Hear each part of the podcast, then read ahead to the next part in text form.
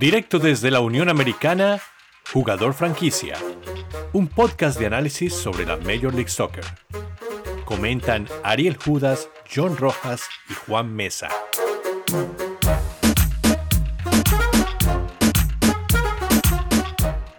Hola, hola, estamos de vuelta con la segunda jornada de la Major League Soccer. Les habla Juan Mesa.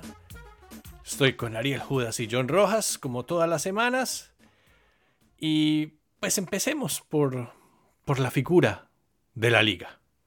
Porque estamos, Ariel, en chicharitomanía.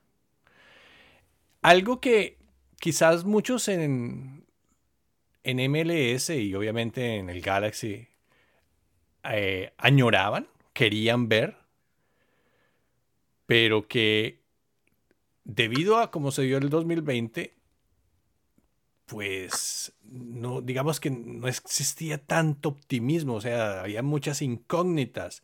Y Ariel, el tipo tiene cinco goles. ¿Y qué vamos a hacer? ¿Va a ir por el récord de Martínez o de Vela? ¿Quién es el que tiene el récord? No recuerdo. Eh, Vela, Vela. Vela. Entonces va a ir por el récord de Vela. O sea, ¿qué está pasando? El tipo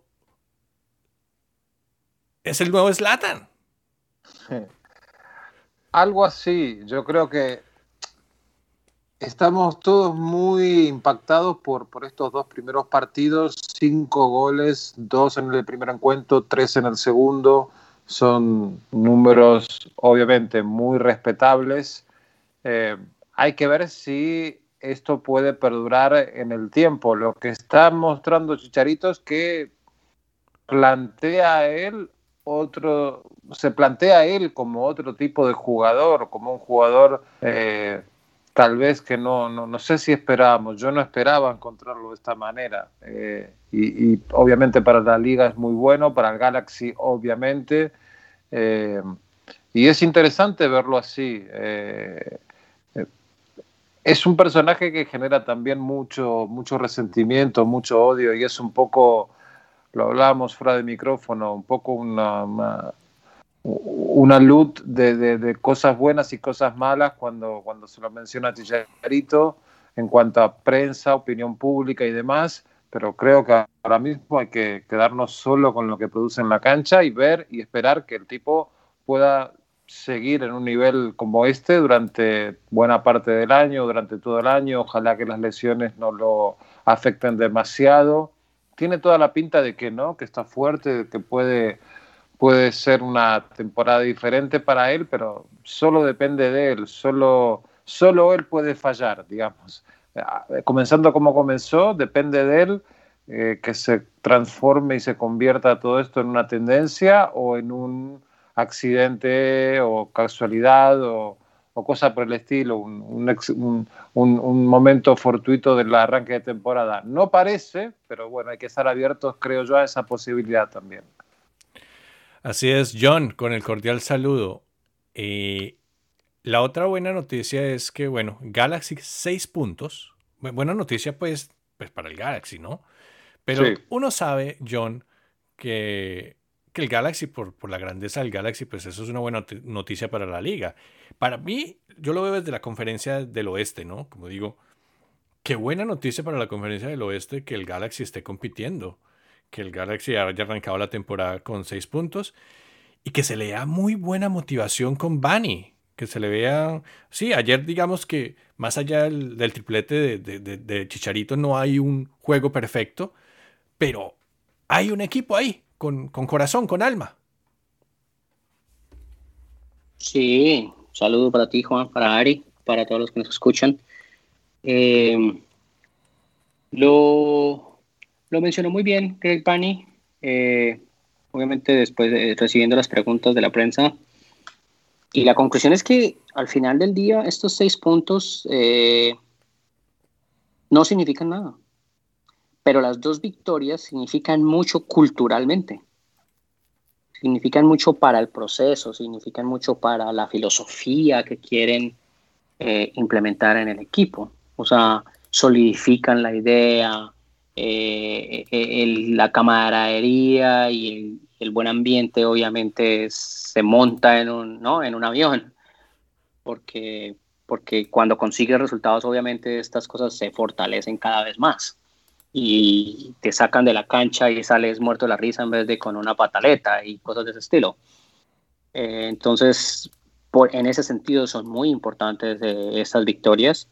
Eh, todos teníamos muy claro, por ejemplo, para arrancar, que si no habían goles de Chicharito, ¿quién los iba a hacer consistentemente en el Galaxy, no? Bueno, pues el tipo está asumiendo su responsabilidad y los está haciendo. Y, está, y los está haciendo, gústele a quien le guste, volviendo a su esencia. ¿Cuál, ¿Cuál es su esencia? Bueno, estando en los lugares en donde nadie cree que hay alguien, eh, corriendo las que nadie corre porque para qué, metiendo las que todo el mundo cree que eso no va a entrar. Esa es su esencia. Y eso esa es la forma en la que ha hecho su carrera y una muy gran carrera y una larga carrera y, y ha vuelto a esa esencia y eso es lo que está haciendo. Y sí, obviamente, eh, soportado o parado o apoyado o ayudando a un equipo que, que tiene muchos puntos de, de, solidificación, ¿no? O sea, Jonathan Bond es 30 veces más arquero que el arquero que tenía el Galaxy. Sacó por lo menos dos. Y... Para empezar. Exacto. Y esas son las pequeñas cosas. O sea, a ti te pegan en el palo y tu arquero se hace la que va para afuera. ¿Qué cultura y qué filosofía aguanta? ¿Me entiendes? Eh, Villafañe juega muy bien por esa banda izquierda y además este, sabemos del recorrido que tiene en la liga, ¿no? La garra. Eh, exacto. Víctor Vázquez, pues no hay necesidad de presentarlo. Maestro.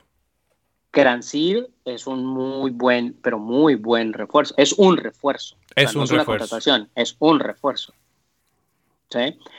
Entonces, Jonathan Dos Santos también está en, en, en buen nivel. Eh, a, a Suba que le han dado las oportunidades, tiene confianza y está haciendo cosas bastante buenas. Entonces, entonces es un equipo que, que, se está sumando a ese, a ese uh -huh. flow, como el mismo Chicharito lo decía, ¿no? Así es. El único equipo con seis puntos en el arranque de la temporada de, de los que han jugado dos partidos, que son todos menos el Real Salt Lake, que dejó en crisis a Minnesota United este fin de semana. Repasemos un momentito los resultados. Eh, la jornada comenzó el viernes eh, con el empate entre Kansas City y Orlando. Eh, buen gol de Bucio en ese partido. Eh, o sea, no discuto el resultado, ¿no? Como que, como que los dos hicieron por ese 1-1. El, el sábado, muy temprano, New York City se despachó en su regreso a casa con un 5-0 sobre Cincinnati. Eh, todos los goles fueron en pelota detenida. Muy flojo Cincinnati. Sí. Extra, extraña, un, un, rival con un nivel que yo no recuerdo haber visto en MLS, o sea, de lo peor, de lo peor, de lo peor que, que vi en, en Major League Soccer en mucho tiempo.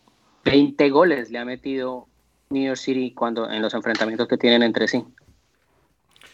Me preguntaba por qué cambiaron el portero Titan, que fue figura en el 2-2 contra Nashville. Lesión. Lesión, ok. Fue, fue, a último momento, ¿no, Ari? Es decir, en la planilla aparecía Titan. Exacto. Ya. Eh, y, y, durante todo el partido, o buena parte del partido, pensábamos que era Titan, luego nos dimos cuenta que no era, pero nunca informaron eh, oficialmente, al menos, por qué no estaba en el arco, ni en la Hubo convocatoria. dos casos de esos de, de borrados a último segundo sí. en, la en, la semana, el fin de semana, pues. El hecho es que en Cincinnati necesitan trabajar la pelota detenida porque los dos goles de Nashville también fueron por ahí, ¿no? Los que les anotó, ¿no? o sea, llevan siete goles en contra por ahí.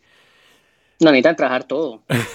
pero además, pero además, pero además, es, eh, o sea, New York City encontró en esos cinco goles la cantidad de suerte que un equipo busca en toda una temporada. O sea, usted se puede pasar toda la temporada deseando un gol así. Y New York City la tuvo en cinco.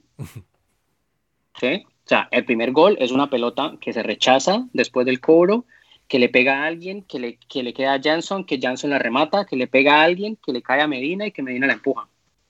El segundo gol es un autogol. Después de que Chano empuja al defensor, la pelota le pega al defensor y se va para adentro. El tercero es de, tiro libre con la barrera mal puesta, que lo único que se necesita para hacer el gol es el zurdo. Gol de tu pupilo.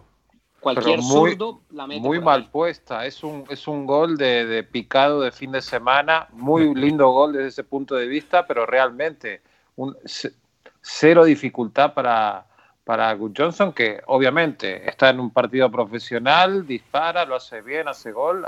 Hay que felicitarlo, pero. Eh, muy fácil todo, increíble. Claro, te digo, Ari, lo único que necesitaba era ser zurdo para tener el ángulo adecuado, eso es todo. Sí, sí, sí. Eso es todo. El cuarto.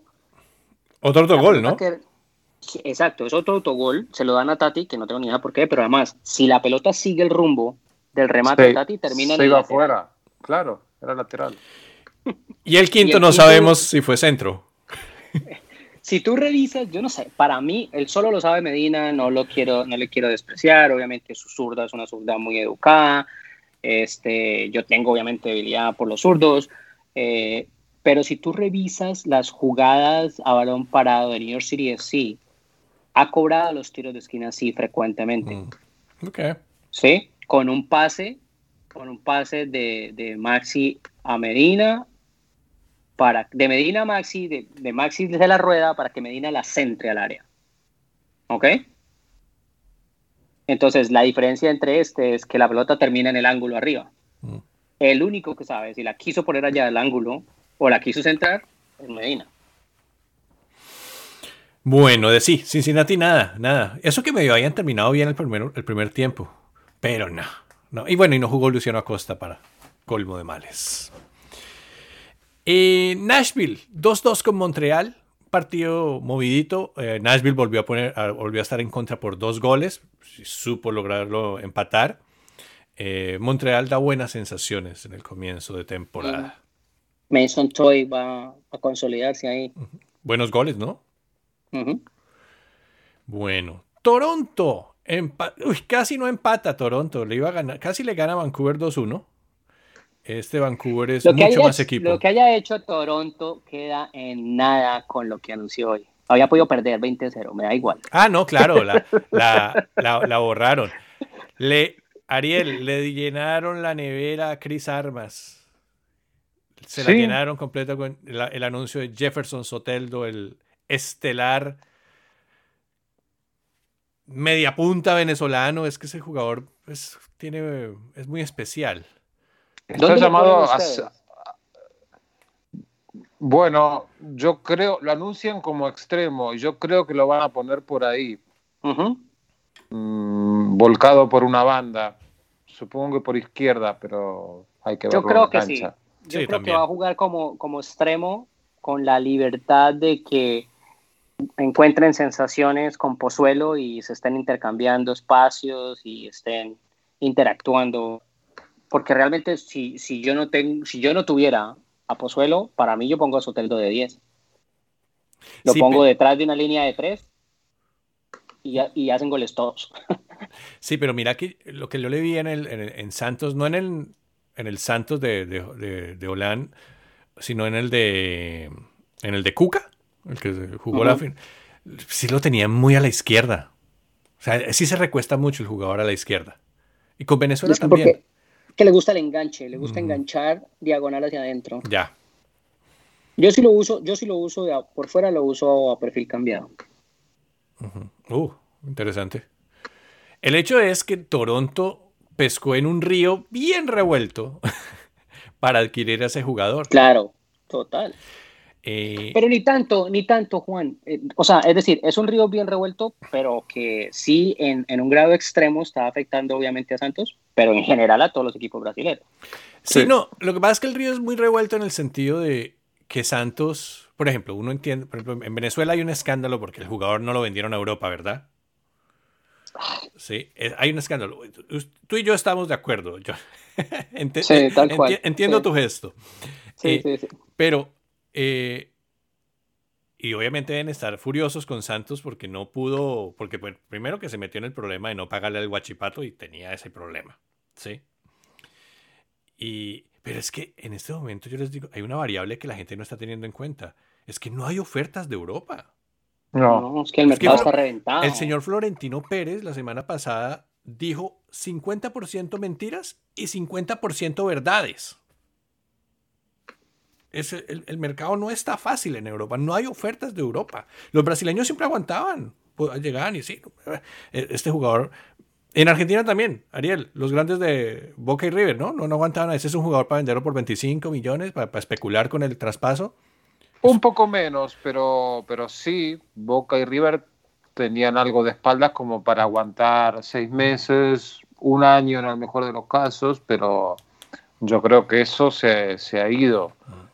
Fíjate que, bueno, no por nada los, los grandes clubes alemanes o los clubes importantes alemanes están comprando jugadores en la cantera de FC Dallas, que tienen otro costo. No son jugadores ni de River, ni de Boca, ni de Santos, ni de Flamengo. Bueno, pero eh, además, miren, Manchester City acaba de cerrar a Kaiki, por ejemplo. Sí, del Fluminense. y, y, es que no es, a ver, la situación, lo que tú decías, es un río revuelto, pero es un río revuelto de, de, lo que está pasando en los equipos de Brasil también, ¿no? Sí. O sea, mire, mire Brenner, tenemos a Brenner, tenemos a Caio Alexandre, ¿cierto?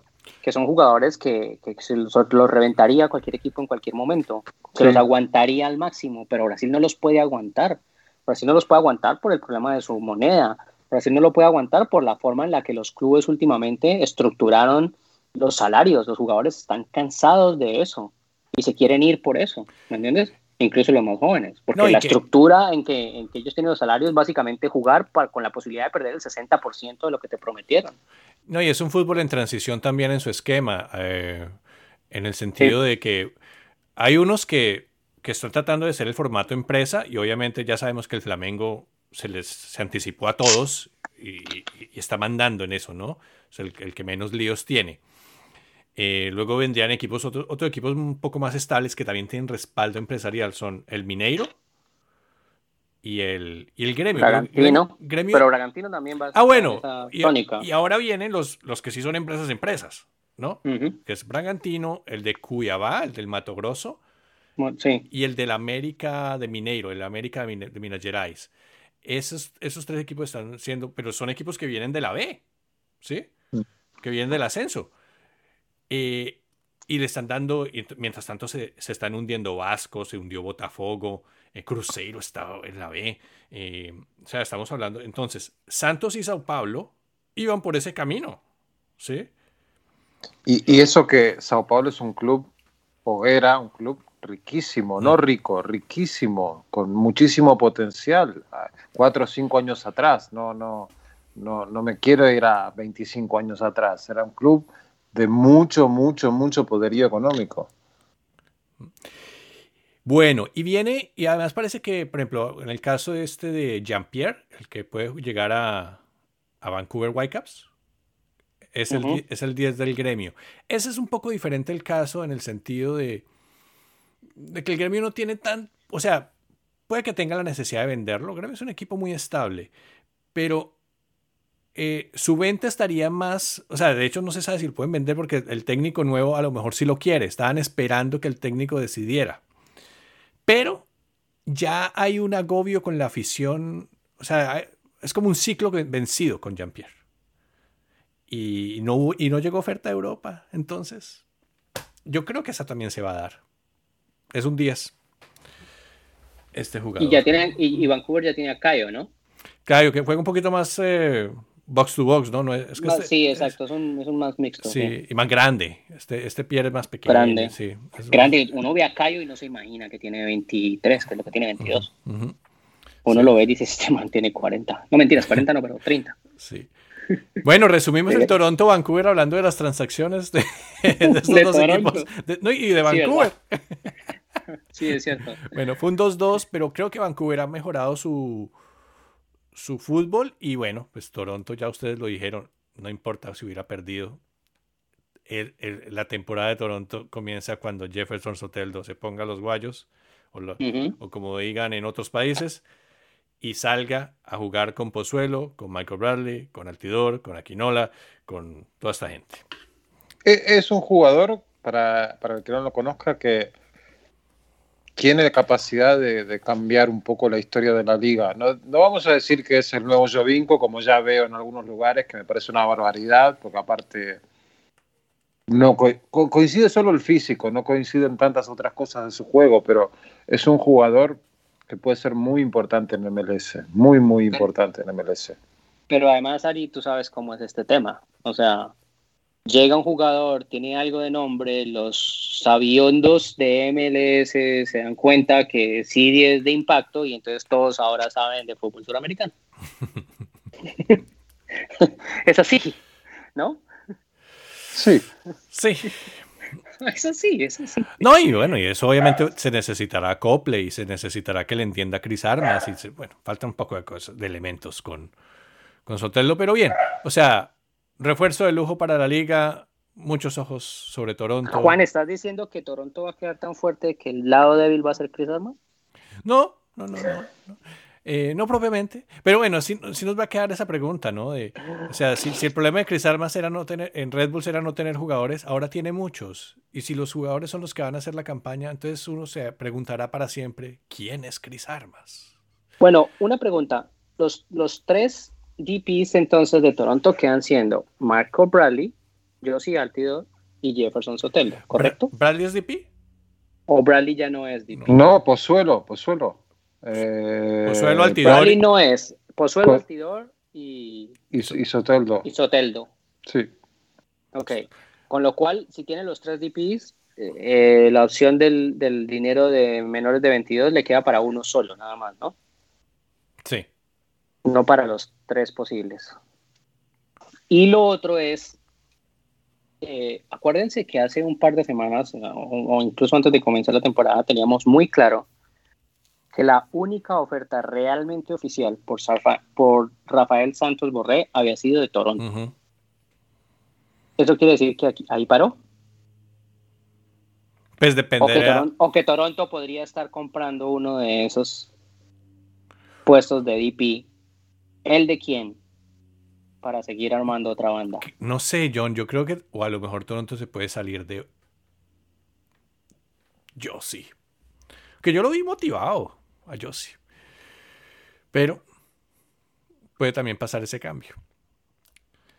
Pero habría que esperar el año entonces. Sí. Bueno. Eh, San José le ganó 3-1 a Dallas. Buena demostración de San José. Y me me, preocupa el comienzo de temporada de Dallas. Ariel no llega al gol en Dallas. No, y, en teoría es un equipo que se armó para solucionar eso, no solo este año, sino desde el año pasado ya están trabajando para, resolverlo. Sobre el papel lo tienen resuelto, pero el gol no, no llega. y San José del otro lado es un equipo al que pareciera que les sobran goles, o sea, que, que, no tiene ningún tipo de dificultad para llegar al área y marcar. Ese Kate Cowell es, es tremendo, es tremendo. Eh, y es el, el, delantero de 17 años que, que tal vez sería segunda o tercera opción en, muchos otros equipos y a mí me entusiasma mucho ese chico, pero bueno, a vamos a ver. Sí, a mí también. Es más, si Grebe Holter fuera Tata Martino, lo lleva a la Copa Oro. Así sea de suplente. Eh, pero, lo, lleva, lo lleva para cerrarlo, lo lleva para comprometerlo con, el, con la selección. ¿Sí me explico? Mm. Eh, Vieron que tiene madre mexicana, ¿no? Por eso te estoy diciendo, porque perfectamente podría terminar con México. Sí, y hay rumores. si fuera un lobo, si fuera un lobo, Berhalter, como lo es Tata Martino o como lo pueden ser estos técnicos argentinos, lo compromete, punto. Nosotros sabemos de historias de jugadores que simplemente los llamaron para comprometerlos en esos momentos y después de jugar un torneo de tres partidos no volvieron, ¿no? Jonathan González. Eso fue tremendo escándalo. Yo no, dije nada, yo no dije nada. Eh, Pero además aquí pensaban que se estaban llevando a Messi, ¿no? No, claro. Armaron, el escándalo. No, pidieron la cabeza del presidente de la Federación de Estados Unidos. Pero Kate Cowell sí que tiene potencial. Ese, muchacho sí es impresionante. Sí, no es un toro y tiene muy buena, tiene muy buena técnica porque es que se sacó un pase que no se lo veía desde, que, desde ese jugador que jugó en Racing, en Cruz Azul y Boca, el, el Chelo Delgado. El Chelo Delgado. Claro, ese fue un pase a los el tres dedos. Toma. Eh, eh, así se los ponía Chelo Delgado a, Palermo y a Barros Esqueloto. Tomen, corran, sí. a Tevez. Venga, salto, salto, dale Ari, dale. Ah, no, iba a decir que físicamente aparte es un tipo de jugador que México no, no tiene, o sea que le vendría bárbaro a México un jugador como ese, o sea, sin duda, sin duda. De acuerdo. Sí, porque es que México de los jugadores grandes que tiene, o sea, de buen tamaño, no juegan por la banda, o sea, no tienen ese que son pues Jiménez, que pues que se acaba de que está recuperándose de una de un golpe en la cabeza. Y el otro es el muchacho del, del Santos, ¿no? Santiago Muñoz, si no estoy mal. Eh, pero no, pero es que este tipo va por todo lado, es que este es un camión, ese es un tren. Es tremendo. Sí, no. Es muy bueno. Y con muy buena técnica. tiene, pero tiene además 17 añitos. Mm, ¿Cuántos años puede tener de internacional? No, muchos. Hablan de, de, la edad de México como selección. Este tipo les solucionaría bastante las cosas por al menos 4 o 5 años. De acuerdo. Bien. Juan, una cosa de Dallas. Dale. Me llamó, me, llamó muchísimo la atención Ricardo en el banco. Mm. Eh, no, no, no sé. Puede ser un tema físico, no, no, no sé. No tengo ni idea realmente, hay que ser sincero. Pero, pero esos son los jugadores que tú no quieres ni desmotivar, ni perder, ni mucho menos dejar de usar, ¿no? Sí, pero yo veo a mucho técnico todavía sin tener claro su, su onceno y muchas quejas sobre, la sobre el estado físico de los jugadores. Ya son varios los que les oigo. Sí. Mm. El español Martínez es bueno. Sí, sí, sí. Sí, sí, sí. Bueno, pasamos. LAFC eh, Seattle 1-1 partido marcado por las ausencias de sus, de sus jugadores estelares. Sí, pero, pero de todas maneras fue entretenido, ¿no? Tampoco es que haya sido un partido deslucido. Dos equipos con mucha jerarquía. Sí, a, mí, a mí, no sé qué, cómo lo vio Ari, a mí me pareció un buen partido. Disputado, bien jugado tácticamente, este, obviamente el ambiente ya recuperándose de a poco en el Banco California, que es uno de los ambientes espectaculares para ver. Eh, el gol de, de Atuesta, muy lindo. Anuncio de bebé en camino. bien. No, y Bob jugó un poco de jugadores eh, nuevos también. En Seattle también destaca lo de Atencio. El muchacho sigue mostrando cositas. Está jugando bastante bien, sí. Así que, bueno. 1-1 entre los dos eh, grandes. en el clásico Nico Moreno. Em, Atlanta, Chicago. Ese fue muy buen partido, por ejemplo, Ariel. 3-1 eh, lo ganó Atlanta.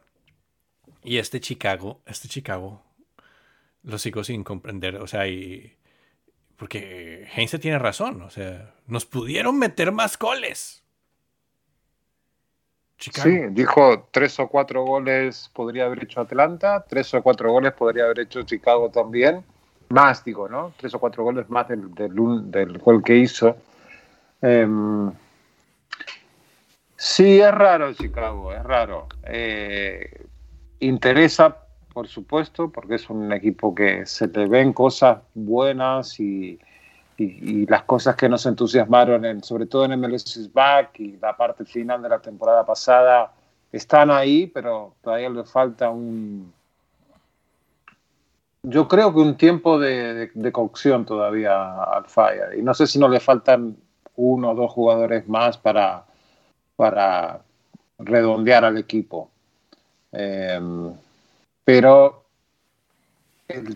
no vamos a ser dramáticos, pero el tiempo comienza a pasar, ya pasaron dos semanas y, por ejemplo, Minnesota no ganó ningún partido y, jugó mal. Minnesota es un desastre. Y, y, comienza, o sea, yo si fuera seguidor de Minnesota estaría un poco preocupado porque el equipo no mostró nada hasta ahora. Y con Chicago no pasa y le eso. siguen dando y dando y dando. Sí, exacto. Con Chicago no pasa exactamente eso, pero eh, sabiendo que este año es sobre todo un año de, de juego intraconferencia, eh, todos los partidos, casi todos los partidos son partidos directos y, y esos puntos que se pierden duelen, duelen. Y, y, Chicago no la tiene fácil en el, en el, este y perdiendo partidos menos fácil todavía, obviamente. John, te, te quiero que hables del, del, que ganó, obviamente, Atlanta.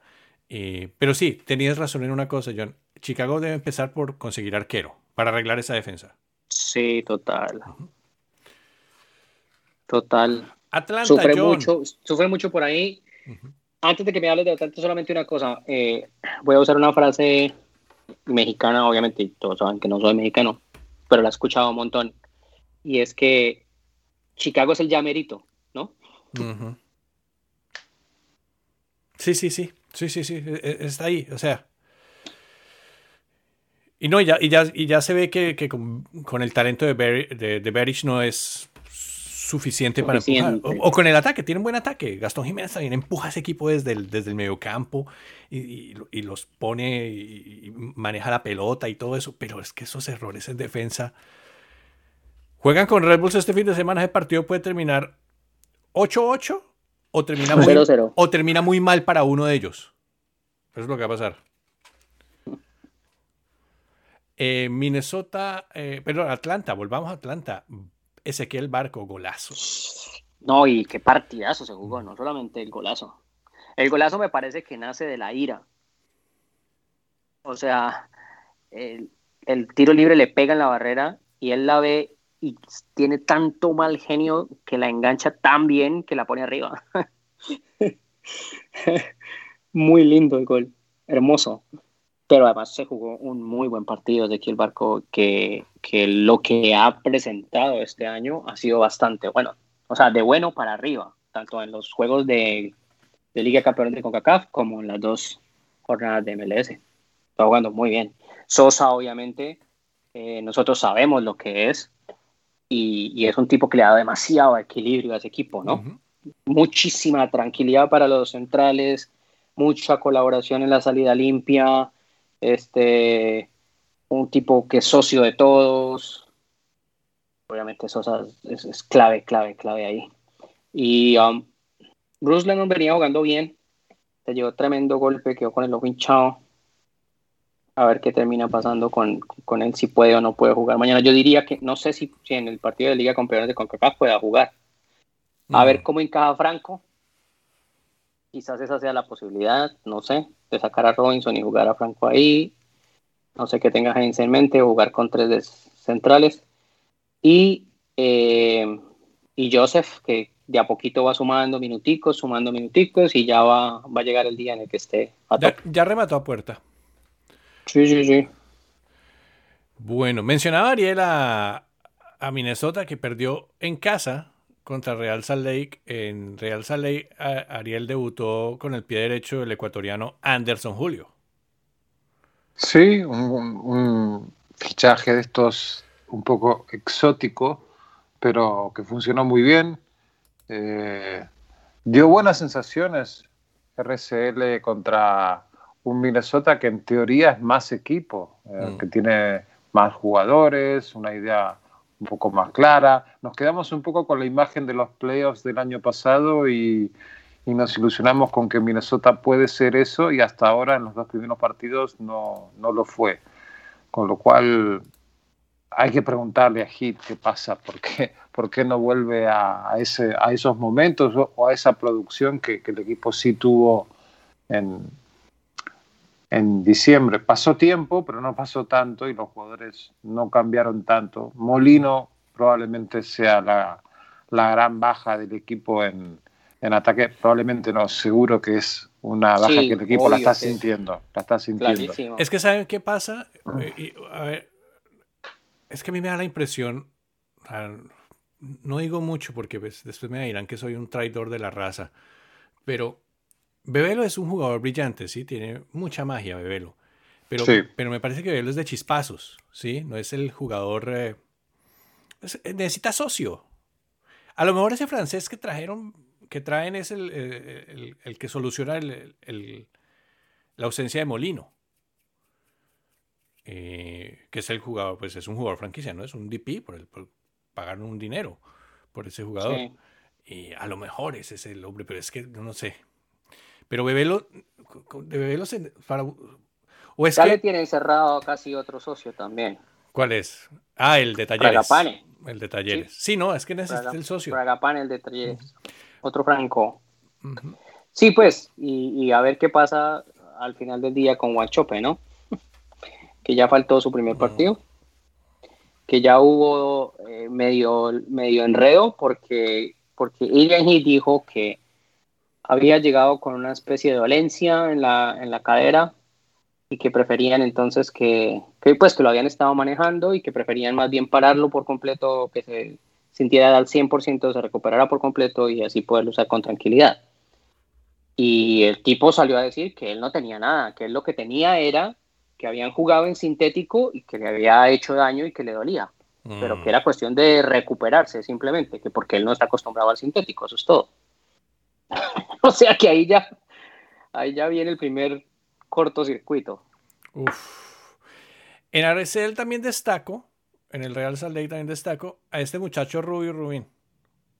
Sí, que ese fue un jugador que estuvo en Europa y Klisman a veces lo llamaba a la selección, pero pues como que todo le llegó muy rápido y, eh, y por allá terminó jugando en USL el año pasado con Landon Donovan.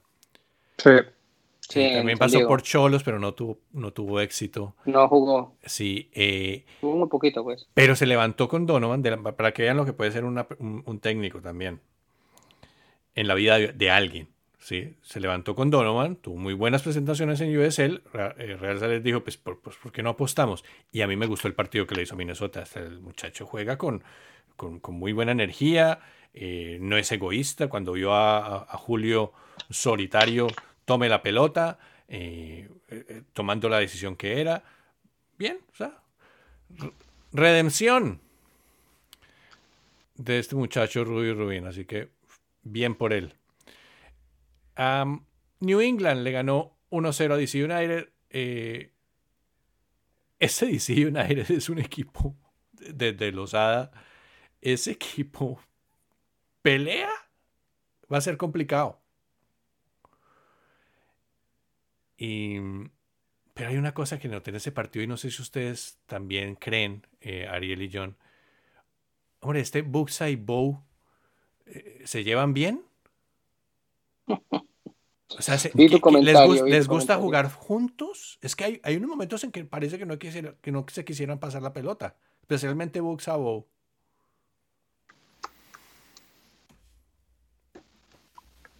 ¿Qué dice Ari?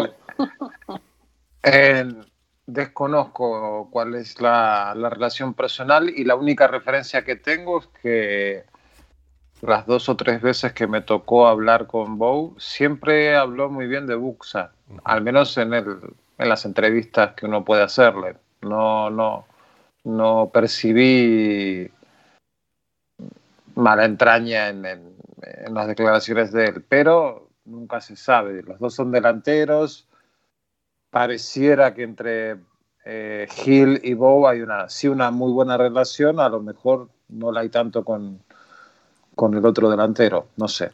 Puede ser química, ¿no, John? Sí, simplemente yo creo que puede pasar más por ahí, un tema cultural, un tema de, sentirse un poco, ¿no? O sea, si Hill se le sienta al lado a Bow y charla, y no sé qué, el otro delantero se siente como a un lado, pues, pero yo no, no sé, no lo veo tan así realmente. Pueden ser cosas de normales. No, no, no, no, no veo que, las secuencias en las que pareciera que no quisieran jugar juntos fuera por porque haya animadversión entre ellos. Sí, sí, sí. Eh, me gustó el debut de Mafla, no lo hizo mal.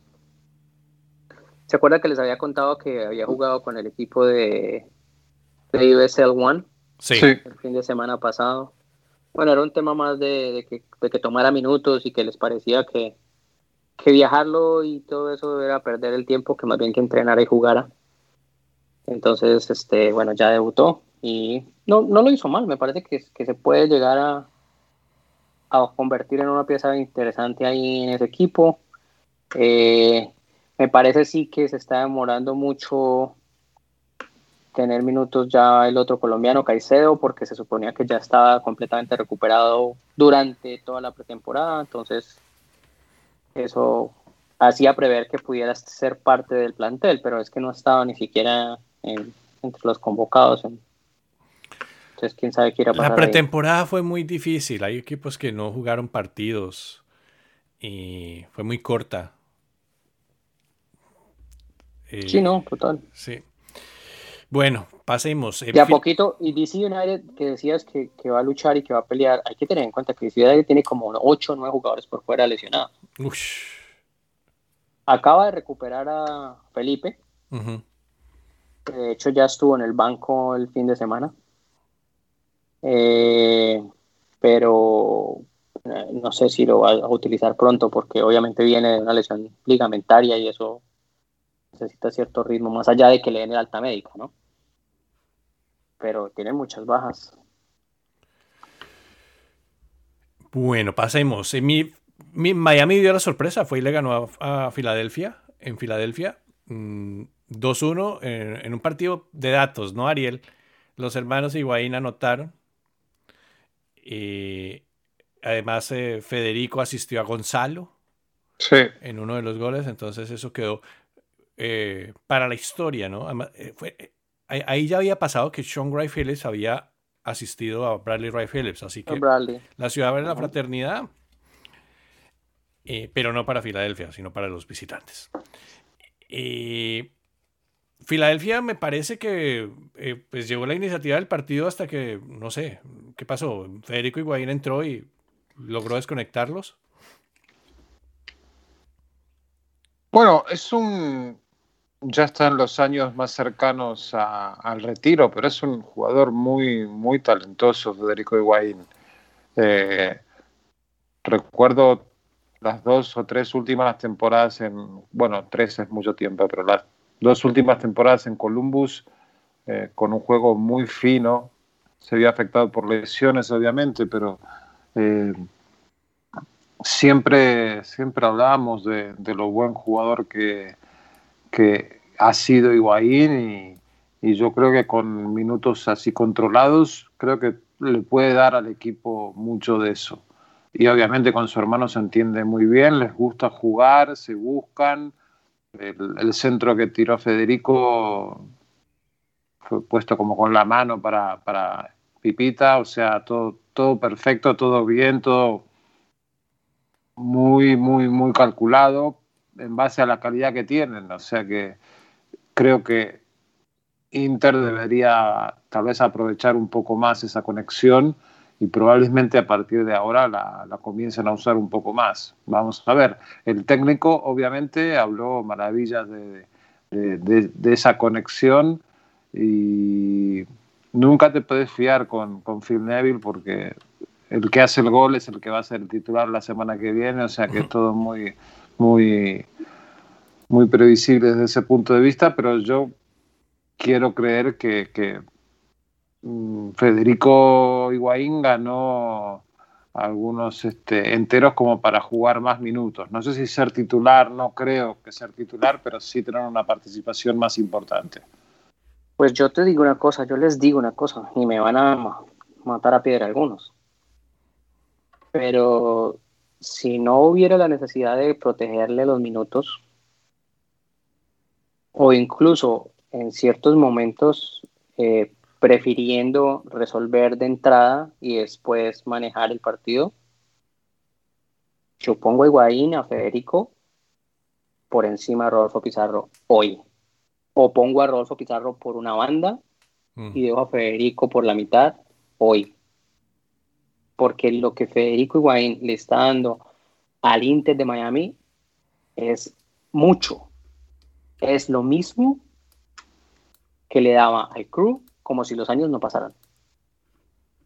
Recorre muchísimo terreno, muy bien recorrido porque el tipo sabe moverse y como lo teníamos ubicado en Columbus, siempre está libre, siempre está disponible, siempre es socio, siempre asiste.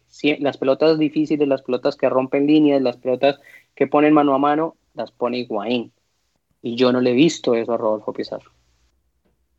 Yo no siento que Rodolfo Pizarro sea un mal jugador, pero la efectividad de Higuaín en el, en, el juego ofensivo del Inter de Miami es increíble.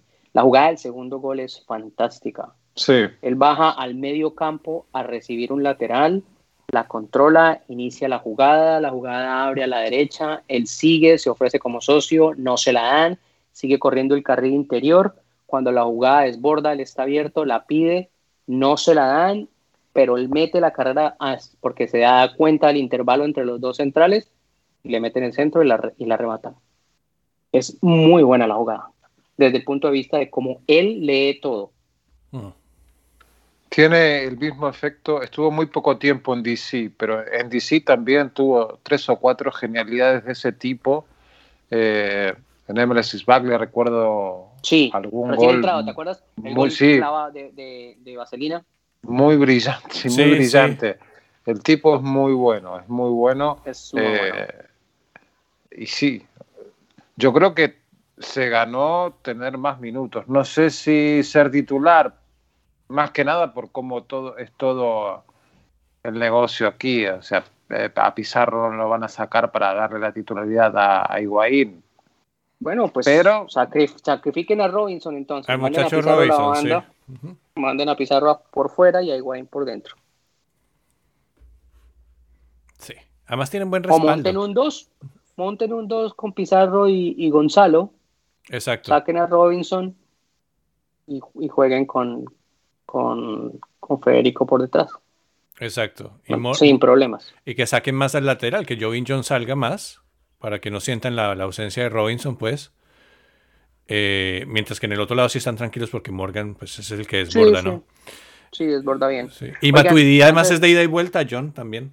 También, también. Antes de, que nos saltemos del tema de Inter Miami, eh, vieron la noticia triste además, ¿no? De, de los hermanos Higuaín. Se, murió la madre. Sí, una pena, se murió doña Nancy de cáncer. Hoy, precisamente. Sí, triste noticia para la familia Higuaín. Em, bueno, pero eso es, Filadelfia pues tendrá que pasar la derrota. Yo creo que fue, se deben sentir un poco sorprendidos. Eh, pero tienen Conca Champions este, esta semana, de la cual ya hablaremos. Terminemos un poco con esto de los resultados.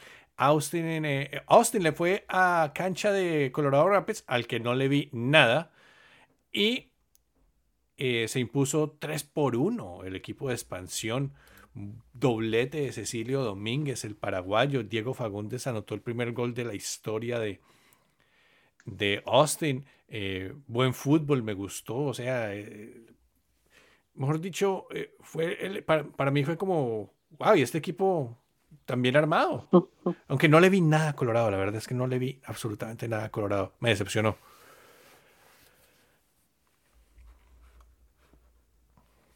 Ariel John, algo que añadir. ¿O lo dije todo? No, lo dijiste todo en cuanto a Colorado. Muy bien, o muy satisfactorio la progresión que está teniendo Austin, ¿no?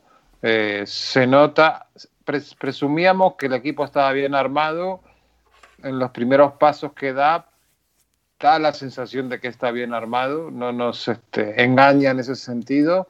Y yo creo que hicieron un muy buen trabajo en el armado del plantel eh, al contrario de lo que ocurrió en, años anteriores, ¿no? Recordemos primeros planteles de Nashville, de Minnesota.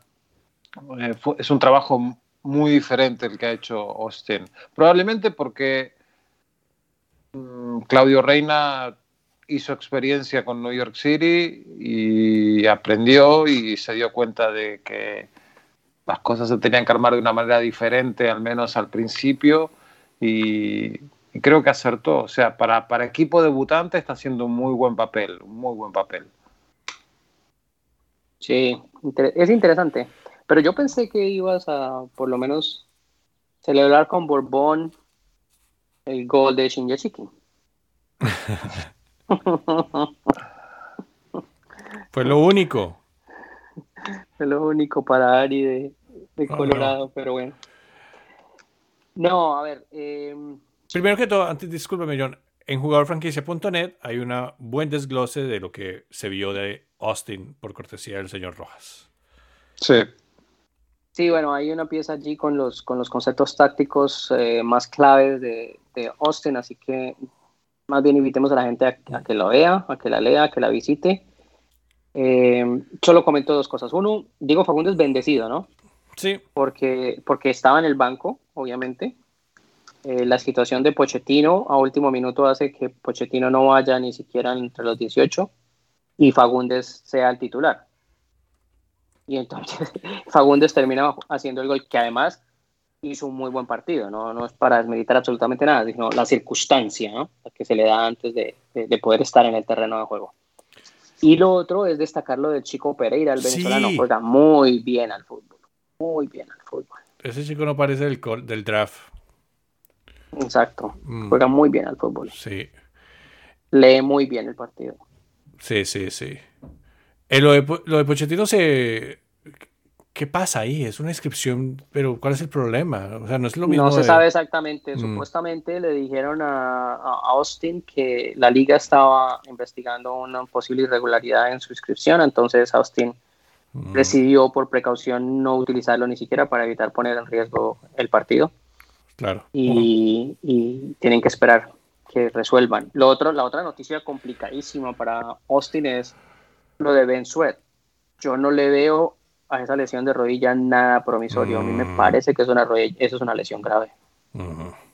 Duro, duro. Para un equipo de expansión las bajas son durísimas. Sí, y una cosa que me pareció simpática también es que Ronnie Redes arrancó en el banco. Porque, pero, pero ese es un jugador joven, John. Sí, sí es, como Pero es internacional, es DP, o sea, y eres un mm. equipo de expansión. Tú quieres tener los equipos, jugadores de renombre adentro. Pero nos, lo mismo nos pasó con Jesús Medina. Y míralo ahora, haciendo goles imposibles. Dos años después, tres años después. Ah, o sea, remata desde donde quiera. Eh, bueno, Portland le ganó 2-1 a Houston. Eh, anda bien Houston. Mm, obviamente Portland tiene mucho mejor nómina. Supo al final resolver con el ingreso de Felipe Mora, me pareció clave. Eh, tener el pivot. sigue en buen nivel Asprilla. Bien, o sea, fue, un partido entretenido para el cierre del sábado. Eh, Houston. Va bien Houston. O sea, no puedo decir que va a ser un equipo que va a pelear playoffs o algo así, pero por lo menos desde que, digamos, concentrándonos en el proyecto, en lo que quiere Ramos, Tab Ramos, ahí hay cosas, ahí hay cosas. ya las, limitantes, pues es, es, otro tema, pero creo que ahí hay, ahí hay muy buena disposición. No sé si están de acuerdo, muchachos. Sí, yo creo que Houston tiene la casualidad de estar pasando por un momento parecido al, de FC Dallas, ¿no? Como de definiciones. Eh, lo hizo bien contra Montreal en la primera, en la primera fecha.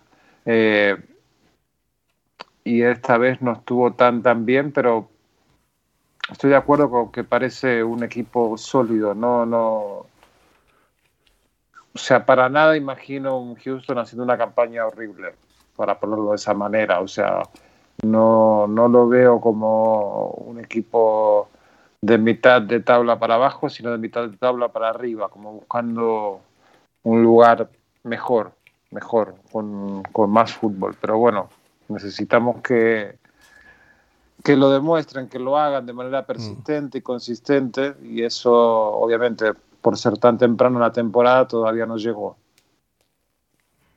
Hay cosas interesantes en eso. Este, A ver, primero Houston y luego rápido eh, Portland. Eh, Houston es que tiene que ser tiene, tiene que ser un equipo que muestre al menos una cara madura. Porque es, que, porque es que los hombres que tiene son tipos maduros, o sea, tienes a Fafa Picot, tienes a Sarek Valentín, tienes a, Tim Parker, tienes a, a Bonnie García, tienes a Joe Corona, ¿no? Tienes sí, a Machiu Ruti. O sea, no hay forma de que, de que parezcas un equipo juvenil, porque son cabezas maduras, ¿no? Lo otro, eh, tenías razón, Juan, de que el chico Pasher es muy buen jugador. Sí. Eh, pero yo no sé hasta qué punto sea saludable que Carlos Darwin Quintero siga en el banco. Buen punto. No, no, no lo veo, ¿me entiendes? Y el tema de Boniek García como central, o sea, Boniek hace todo su esfuerzo, no lo hace mal, ayuda al equipo, pero no sé si sería bueno buscar otras soluciones, ¿no? Tres centrales, quizás, no lo sé. Sí, sí, sí, sí. Las limitaciones. Pero es complicado, sí, o sea, limita. Mm, por el lado de Portland, por el lado de Portland, un gol de Asprilla, no sé si será la primera vez que Asprilla hace un gol antes del verano. pero bueno, pero bien, o sea, sigue subiendo. Y me llama mucho la atención, en, en, el buen sentido de la palabra, creo que esto hay que mencionarlo y creo que esto hay que felicitarlo también el hecho de que también Diego Valeri, que perdió a su padre en uh semana, estuviera en el banco y luego jugara unos cuantos minutos, ¿no? Sí, me llamó la atención que jugara. segundo tiempo entero, ¿no? Me llamó la atención que jugara, sí. Sí, bueno, él dirá que lo que más quería su papá seguramente fuera que jugara y que para él jugar también es una terapia, etcétera, pero, pero no podemos olvidarnos de que no debe ser fácil, ¿no? Salir de tu casa no debe ser fácil cuando pierdes un familiar. Sí, no, no, no. no. Bueno, muchachos, miremos entonces. Eh, esta semana tenemos eh, Conca Champions, ¿sí? Atlanta recibe a Filadelfia, o los partidos de ida de cuartos de final. Toronto recibe a Cruz Azul. Columbus a Monterrey. O sea, los dos primeros partidos que mencioné son el martes. Columbus a Monterrey, eso es el miércoles y Portland América también el miércoles. Sí. Y pues se dieron que las series quedaron así por, por sorteo, ¿no? Me imagino. Eh, porque... Sí, por el bracket, por cómo viene configurado el bracket. Sí, pero, es por, pero el hecho de que tengan que cerrar en casa los equipos mexicanos es por sorteo. Sí. Porque, a partir de en semifinales sí ya es quién tiene mejor campaña. Y ese sí, ese será el lujo de cerrar el local. Y aparte, no olviden que, este, que esta vez se juega una final. No son partidos de ida y vuelta a la final.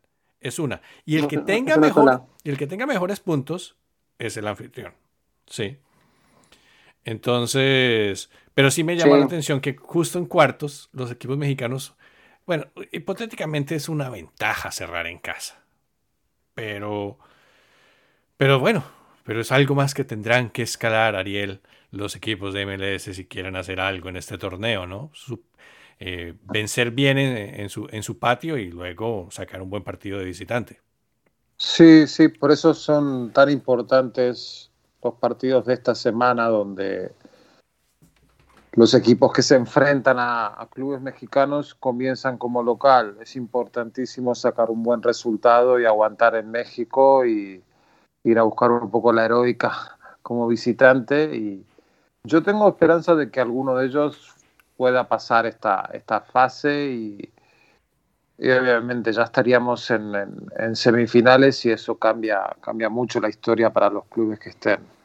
Pero vamos a ver, no nos vamos a adelantar. Todo esto es, es ficción si tenemos en cuenta lo, lo, lo, lo poderosos que son los equipos mexicanos que hay del otro lado, América, Cruz Azul, Monterrey, no, no, no es broma, no es broma esto. Sí. Y por lo menos hay uno fijo ya en semifinales de MLS, ¿no? O Atlanta o Filadelfia, uno de los dos. Que es un duelo muy entretenido, John. Sí, mucho, claro. Es una serie muy entretenida de Atlanta y Filadelfia. Va a ser eh, de buen nivel y pues dentro de lo que se puede todavía sabemos que los equipos están tomando su forma, pero pero pues tiene su... Tiene, hay, hay, buena, hay buenos ingredientes, el condimento es bueno para esa serie. Sí, y la semifinal, la semifinal de esa llave, o sea, el que gane entre Atlanta y Filadelfia, se encontrará con el que gane entre Portland y América. Entonces, ahí, ahí, entonces ahí vamos con lo de los puntos que mencionaba. Atlanta y Filadelfia ganaron sus dos partidos en octavos de final. O sea, tienen seis. Si, por ejemplo, llegara a avanzar el América o Portland, esos, ellos solo hicieron cuatro puntos en los, octavos de final, que tuvieron eh, empate y, victoria. Entonces, eso significa que Atlanta y Filadelfia ellos saben que cerrarían en casa en las semifinales. Pero también falta los de esta, ¿no?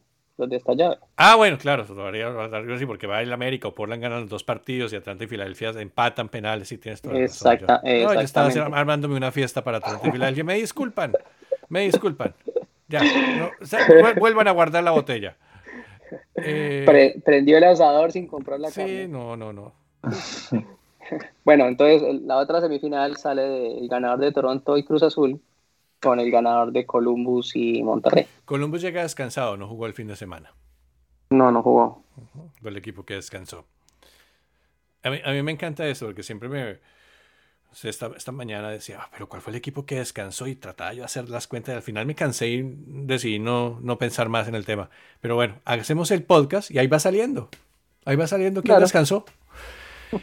Eh, bueno, muchachos, ya para despedirnos, la próxima jornada de MLS empieza el sábado. Eh, Red Bull Chicago, lo que ya les mencionaba. Partido en donde a uno le puede ir muy mal o terminan 0-0 o terminan batiéndose a goles entre los dos porque sus errores defensivos son horrores defensivos. Eh, Real Salt Lake recibe a Kansas City. Real Salt Lake el fin de semana. Esa es una vieja rivalidad, pero Real Salt Lake decidió, este muchacho David Ochoa decidió eh, cazar otra rivalidad. Ahí, ¿no? La, aprendió con la gente de Minnesota al arrojarles un balón. Pero, honestamente, eh, Adrian Heath en su época de jugador en Inglaterra debe haber visto cosas peores. Debió haber hecho eso 10 veces. claro, me parece una tontería que se escandalicen por, por este tipo de cosas. Cortina de humo. No, le veo sentido. Exacto, exacto. Una cortina de humo total, porque aparte no solamente se escandalizó, sino que lo maltrató también con las palabras al muchacho. Y no habló de su equipo. Exacto, o sea, es un, es un zorro viejo, lobo de esto que sabe lo que hay que hacer para variar y cambiar una situación en la que le están dando y dando y dando herramientas y el equipo jugando cada vez más horrible. Bueno, home opener de Real Salt Lake contra Sporting Kansas City. Montreal recibe a Columbus. Houston a LAFC. Ese es un buen partido. New England a Atlanta United. Ese también pinta bien. Eh, este es el primero de mayo, el día del trabajo, pero pues ahí estaremos. Orlando, tiene que ver? Orlando Cincinnati. Eh, uf, Dios mío. Eh, Filadelfia NYCFC. Ese es un buen partido. Dallas recibe a Portland. Minnesota a Austin. San José eh, recibe uno, un equipo. a mí me parece que tiene otra colgada San, San, José recibe un equipo de la costa este a DC United. Ese partido también, ese partido va a ser. San José DC United es lindo partido. Ese partido va a ser el que corra más y el que meta y el que también le ponga talento. Y bueno, o sea, es, es, con todas las herramientas que se juega ese partido. Goles de los centrales. Uy. Eh, Nashville recibe a Miami el domingo, eso ya es el domingo. Mm, eh, y Seattle recibe al Galaxy, eh, que es como el partido estelar, ¿no? Pues porque pues con un Galaxy renovado y Chicharito ya de una vez dijo, pues vamos a ver qué, qué tal estamos contra Seattle. Vancouver recibe a Colorado. Así que esa será la jornada Vancouver, Colorado. Vamos a ver si Vancouver mantiene el ritmo. Vancouver jugará su, su partido, ese su... Eh, No, ellos ya, ya tuvieron home opener. No, no han tenido. Sí, tuvieron. Bueno, pero da igual, Juan. Da igual, sí. Está jugando aquí. Por ahí comparten las fotos los jugadores de Montreal, de Vancouver con sus familias. Los de Montreal las comparten en la playa. Eh, bien. Eh, pero sí, durísimo para los canadienses. Eso no, no, no se les va a quitar. Que para ellos la circunstancia es mucho más dura. Eh, pero bueno, Vancouver, Colorado. Colorado que no se confunda que es el partido. no, mentira, necesita confundirse y creer que es un derby contra el Real Salt Lake, porque necesita despertar Colorado Rapids. Bueno, Ariel y John, muchas gracias, como siempre. Gracias, Juan. Un abrazo. Gracias por escuchar Jugador Franquicia. Si te gustó este contenido, te invitamos a dejar una reseña en tu plataforma de podcast. Hasta la próxima.